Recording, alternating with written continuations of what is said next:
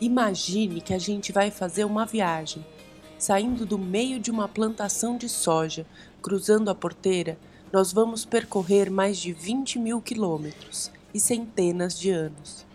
Nosso guia vai ser um pequeno grão, um dos produtos mais importantes da nossa economia hoje, a soja.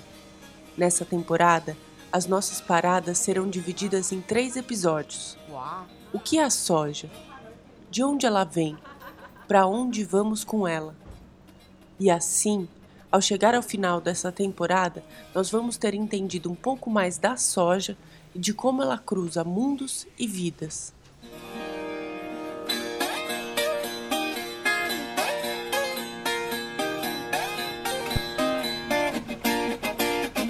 Eu sou Milena de Moura e entre 2013 e 2017 eu morei na China, estudando direção de cinema. No tempo em que vivia entre Guarulhos e Pequim, eu fui encontrando algumas coisas que inspiraram o meu olhar e os meus filmes.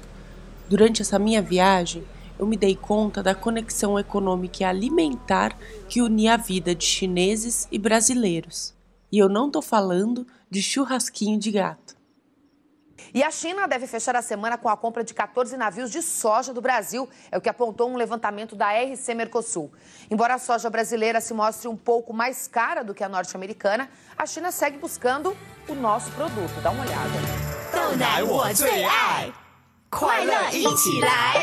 Apenas no primeiro semestre de 2020, quando o mundo parou, o Brasil exportou cerca de 75.980 toneladas de soja.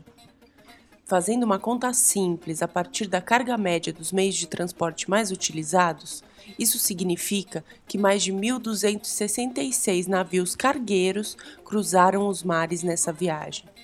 Para cada navio destes, foram necessários mais de 2.600 caminhões, cruzando o Brasil, de Santana do Livramento a Santarém, de Ponta Porã a Santos. Tudo isso para produzir, transportar e consumir um dos produtos mais importantes da nossa economia hoje: a soja. A curiosidade me levou a buscar entender mais desse pequeno grão que conecta mundos e vidas, e assim nasceu o documentário A Camponês e o Empresário, no qual propõe o encontro entre as duas pontas humanas da cadeia de valor da soja da produção da soja no Brasil ao processamento e o consumo na China. Para começar a jornada de realização desse filme, a primeira etapa foi compreender melhor o universo da soja, e para isso eu conversei com diversas pessoas ao redor do mundo, da China, dos Estados Unidos, França. Essas conversas vão estar dubladas para o português, na voz do Breno Long. E aqui, nessa série de podcasts, vamos compartilhar com vocês algumas das conversas e descobertas que fizemos. A primeira estação da nossa jornada começa com uma pergunta bem simples. Mas afinal, o que é a soja? Bem, a soja é um superalimento. É um produto, é uma leguminosa que vem da Ásia, mas que chegou também no Brasil e que tornou-se a principal fonte de proteína animal. Quer dizer, é uma planta que tem uma série de qualidades. É uma planta que tem no seu sistema radicular a capacidade de fixar nitrogênio e disponibilizar isso para o solo. Então, é uma planta que enriquece o solo. Pois é, a soja ela é chamada né, de commodity, ela entra nessa categoria de commodity agrícola. Ou seja, que é um produto que ela possui uma qualidade geralmente uniforme, com um pequeno grau de industrialização e que tem um preço controlado pela Bolsa de Valor. É uma planta que tradicionalmente fazia parte da alimentação na região asiática, era uma planta vital, importante. Ela entra em várias indústrias, indústria de queijo, indústria de óleos. E hoje é uma planta que se consagrou, quer dizer, pela sua capacidade produtiva e por toda a promoção que foi feita em torno dela, com grandes esforços acadêmicos, científicos. Ela é uma planta hoje que se tornou o que a gente chama de uma grande commodity, que é uma planta que circula, que transita pelo mundo inteiro, com a ideia de produzir proteína animal. Esses que vocês ouviram foram o Raoni, o Arnaldo e o André. O Raoni é um professor da Universidade Federal de Minas Gerais. o Arnaldo, um pesquisador associado do Instituto de Pesquisa da Amazônia, e o André faz parte da equipe de um instituto chamado Global Canopy, que tem uma iniciativa que analisa dados de cadeias produtivas ao redor do mundo, o TRASE. Eles me trouxeram alguns dados e informações, revelando alguns aspectos da soja que me fizeram entender melhor a complexidade desse pequeno grão. Por outro lado, eu conversei também com o Rascunho e com o Cleiton, que pesquisam a soja de um outro jeito. Eles são agricultores, organizados no movimento dos trabalhadores rurais sem terra, e me ajudaram a olhar a soja por um outro prisma. Então, dentro de um conceito mais geral, é uma é um tipo de um feijão, né? Que é cultivado no, no Brasil ah, é, em forma assim, mais comercial aí desde a década de 70, né? É, com maior expansão, mas começou a ser originariamente plantado no Rio Grande do Sul a partir aí na, no início da, do século XX, né? É, então a soja tem essa característica, né, é, de ser um tipo de um feijão, né, que é muito consumido não de forma ah, natural, mas sim dentro de um processo industrializado, né? Então, a soja soja orgânica, você pode comer ela verde, quando ela está verdinha. Você pode comer ela como vagem, buiar ela e comer, fazer salada. É muito bom, muito rico em proteína. E você pode fazer ela torrar também, colocar um pouquinho de sal e fazer aquela torradinha, para você comer pacotinho. Conforme eu fui vivendo na China, eu passei a comer a soja de uma forma direta, no tofu, no leite de soja e até em grão verde. Essa é a minha opção preferida, até hoje. A vagem de soja cozida, que se come feito uma entrada, um petisco. Agora, para entender um pouco mais sobre a soja lá na China, eu conversei com algumas pessoas do ramo. E aqui a gente vai escutar o Lin Tan, o empresário que trabalha com exportação e importação de soja para o ramo da produção de óleo vegetal. Existem muitos produtos proteicos, mas a soja tem uma proporção maior de proteína. Além disso, entre todas as proteínas vegetais, ela é a mais barata do mercado. Mas por que a proteína é importante? Porque as pessoas precisam de proteínas se quiserem sobreviver. Por exemplo, seu cabelo, sua pele e seus músculos são todos proteínas. De onde vêm essas proteínas? Proteína vegetal, por exemplo, o povo chinês come tofu e bebe leite de soja. Essa é a fonte de proteína vegetal. Outra fonte é a proteína animal. Quando você come carne, você tem proteína. Portanto, nesse sentido, você sabe que as pessoas realmente precisam produzir proteínas através das plantas. Isso é muito importante. Se você não usa plantas para produzir proteínas, não haverá proteína no mundo.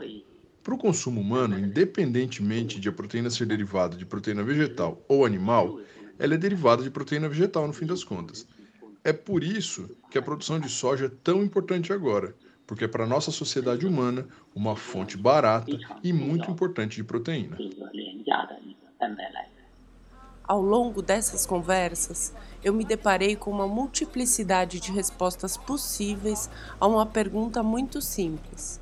Assim, um horizonte que começou plano passou a se mostrar muito mais complexo. Agora, o que acontece ali na década de 90 é, é um boom do consumo de grãos voltados para animais, né? é, onde estava se buscando superalimentos, né? alimentos com uma, uma, concentração proteica muito grande. A soja é identificada né, como a fonte proteica, né, junto com o milho como a fonte principal né, de carboidratos, é, para poder, de certa forma, ter aquele mix de farelos né, que virou a base de alimentos dos animais confinados é, no mundo inteiro, principalmente nos Estados Unidos né, é, e na Europa. Se a gente pensar na soja, ela nada mais é de que milhões de grãos praticamente muito parecidos um com o outro. Né? E ainda mais se a gente observar que a produção no Brasil ela, ela acontece através de organismos geneticamente modificados, né? E que a soja, a maior parte da soja no Brasil são OGM. Então, elas são Então, é um produto muito homogêneo, né? E como eu falei, com um pequeno grau de industrialização. E aí ela precisa ser produzida em larga escala para que ela, essa produção gere um recurso financeiro é, importante para o produtor.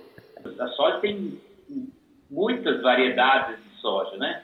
Mas aquela que a gente planta, consome, é, é, produz melhor, é a, é a variedade da soja para produção de ração animal. Né? Então, esse é o que é, não é você produzir um grão que esse grão vai se transformar em comida. Não, você vai produzir um grão que vai ser praticamente todo ele exportado para atender a demanda produtiva de, de, de, proteína animal em outros países, né? Porque o grão de soja é uma commodity, né? Então, praticamente você não vê diferença entre o grão produzido numa fazenda na Bahia e uma fazenda na Argentina, e uma outra nos Estados Unidos e outra na China. Não faz diferença. O grão de soja é tudo igual, é uma commodity. O CID, que a gente acabou de escutar, é um agrônomo que trabalha na rede RTRS, que se dedica à certificação da soja dita responsável. E a soja responsável é muito mais do que a maneira de como é produzida, né, de tudo que é feito dentro da fazenda, do que do grão em si.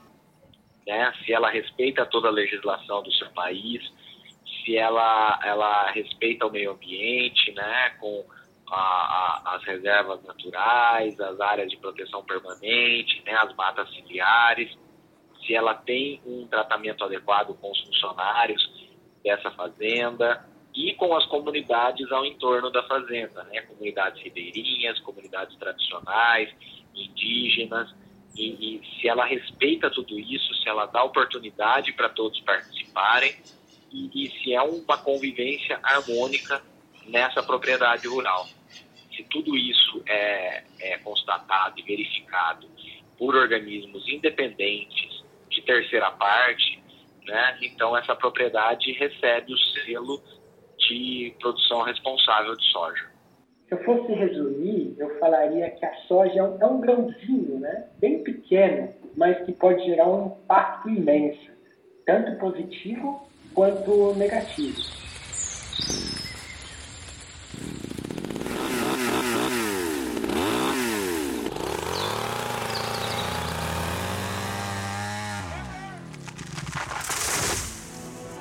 Uma vez uma terra de ninguém. Quilômetros e quilômetros quadrados de mato. 6 milhões de hectares cobertos de cerrado, a vegetação típica do Mato Grosso. Mas debaixo dessa terra havia uma riqueza sem tamanho e sem fim. Só era preciso arrancar e as máquinas entraram em ação.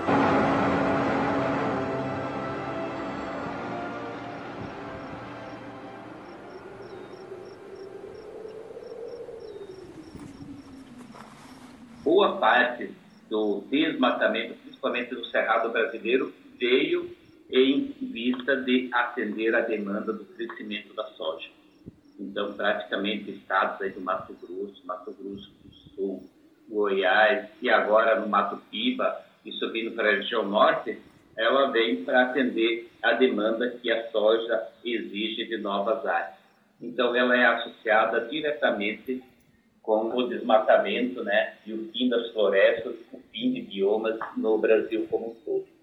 Porque o que aconteceu foi que, com, a, com a, o avanço das commodities no Brasil, a gente acabou destruindo praticamente a nossa diversidade de produtos agrícolas. Não? E a gente acabou criando mares de eucalipto, mares de cana, mares de milho, mares de soja, mares de pastagem. E nós vivemos hoje, tem regiões do Brasil que você viaja que são grandes produtoras de soja, mas que são desertos de abastecimento de, de víveres, aqueles produtos que vão para a mesa todos os dias. Aquelas saladas de tomate, aquelas alfaces, aquele ovo fresco, uma galinha. Então, tudo isso normalmente é importado para essas regiões.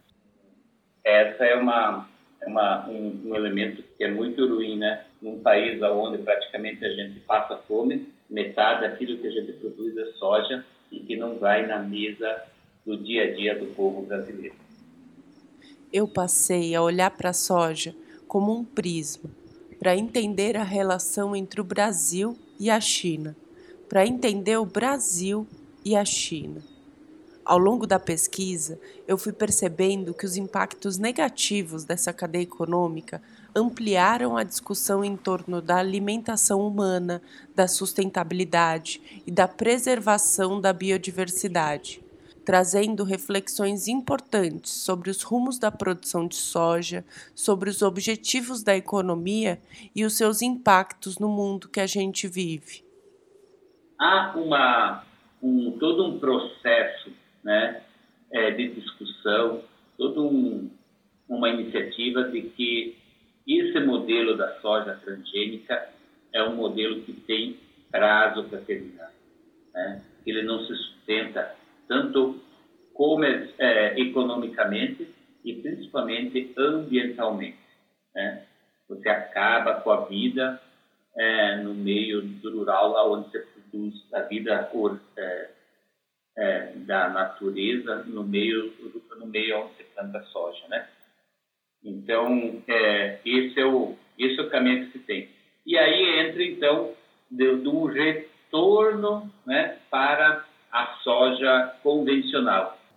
Hoje o Brasil representa de 70, todos os anos está entre 70 e 80%, 75% da produção de soja certificada no mundo. Todos os produtores pelo menos já ouviram falar, sabem que existe essa certificação. Alguns não têm condições de fazer logo no primeiro momento, mas é, a gente sabe de muitos produtores que estão buscando, que no futuro querem certificar sua fazenda, e isso cresce todos os anos no Brasil. A soja pensa nas suas soluções, porque como ela é um setor muito capitalizado, ela é capaz de abrir estradas, de fazer hidrovias, de construir portos, eventualmente de pôr até uma ferrovia em pé, se ela quiser. Mas eu acho que, como esforço nacional, a gente deveria pensar logística no sentido muito mais amplo, para poder atender a muito mais culturas e quebrar esse paradigma do país das monoculturas. Ela é a principal e mais lucrativa cultura agrícola brasileira e é de extrema importância para a economia brasileira. Né?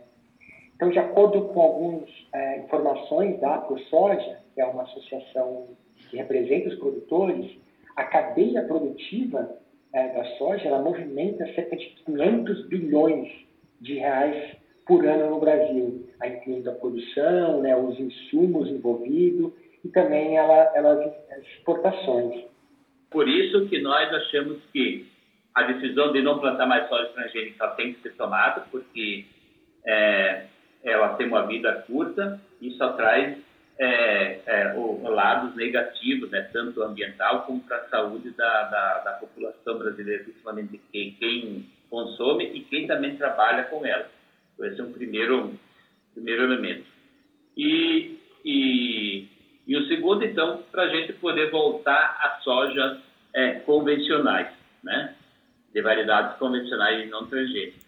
Então, nós, o Estado de Mato Grosso do Sul, o Estado, não nós, o Estado de Mato Grosso do Sul, vem, o agronegócio vem muito, muito pesado, entrando dentro da da reforma agrária. E vem com esses pacotes tecnológicos, com esses pacotes multinacional, e vem entrando, arrendando os assentamentos todas as áreas da reforma agrária. E nós vemos fazendo um bom debate de como é que vamos combater a invasão do soja transgênico dentro dos assentamentos. Tem que combater isso. E aí nós chegamos à conclusão que vamos produzir soja, mas soja orgânica. O que é uma soja orgânica? Uma soja orgânica é uma soja sem veneno, sem agrotóxico, sem impacto ambiental, sem, sem veneno na, na mesa da família.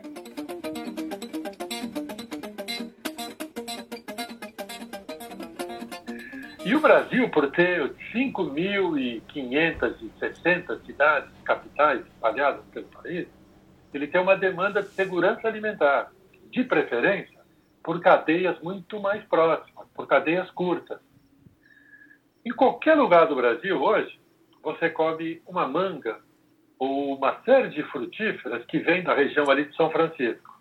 Ou seja, a gente acabou confinando muitas produções e despendendo um, um custo enorme, um carbono enorme, transportando o produto para cima e para baixo. Então, de novo, a gente tem que reforçar a segurança alimentar. Esse foi o tema que, que mais me, me inquietou durante a pandemia, é esse problema da precarização da segurança alimentar local ou regional. Nós teríamos que viver uma transição. O Brasil hoje tem uma dependência muito grande dessas commodities. Então, o Brasil teria que diversificar sua matriz de exportação. Pode pensar desde produtos que são açaí, produtos que são cacau, tem frutas do cerrado, tem, tem vários produtos que são transformados no cerrado, fibras, nós temos raiz, quer dizer, nós precisamos diversificar de novo esses produtos, nós precisamos reeducar o nosso povo brasileiro até a consumir esses produtos da nossa diversidade. Nós precisamos pouco a pouco ir abrindo mercados, quer dizer, diversificar nossa matriz de exportação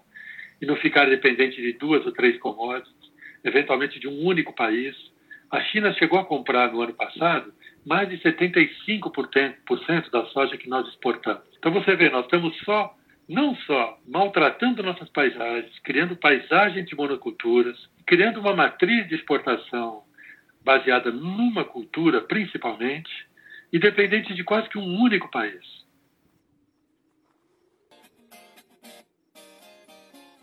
Nesse primeiro episódio da nossa viagem, descobrimos que uma das coisas fundamentais desse caminho da soja hoje é a sua função como alimento. De alguma forma, os moradores do Brasil e da China são ligados pelo estômago. Mesmo que no Brasil a gente não costume ter a soja no prato, o nosso churrasco também depende dela. A soja acabou se tornando um elemento central no modo como as nossas sociedades produzem alimentos hoje. Assim, a vida de muitas pessoas passou a se relacionar com esse pequeno grão, que milhões de toneladas vem cruzando o mundo todos os dias. Mas afinal, se o grão de soja não está no prato brasileiro, como é que ela chegou até aqui? De onde vem a soja? Para entender essa questão, acompanhe o nosso próximo episódio.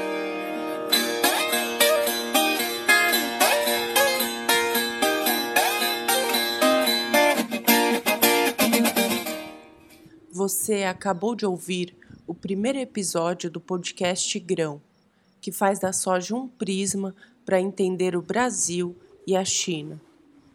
Nesse episódio, contamos com a generosa participação do André Vasconcelos, do Arnaldo Carneiro, do Cid Sanches, do Cleiton Valença, do Lintan, do Raoni Rajão e do Rascunho. Eu sou Milena de Moura, a criadora e diretora do Grão. O roteiro foi feito pela Vanessa Nicolave e por mim. A edição de som e a mixagem desse episódio foi feita pelo Breno Long. A trilha sonora é do documentário Os Últimos Tropeiros. Ela foi criada, executada e cedida pelo Henry de Carvalho e pelo Paulo de Almeida Júnior. Esse episódio também usou áudios do canal Rural, de uma propaganda de leite de soja e do Globo Repórter. Essa primeira temporada do Grão é uma realização da Milos Panda Produções como parte do projeto de desenvolvimento do documentário A Camponês e o Empresário, que recebeu o prêmio PROAC de desenvolvimento de longas metragens do governo do estado de São Paulo em 2019.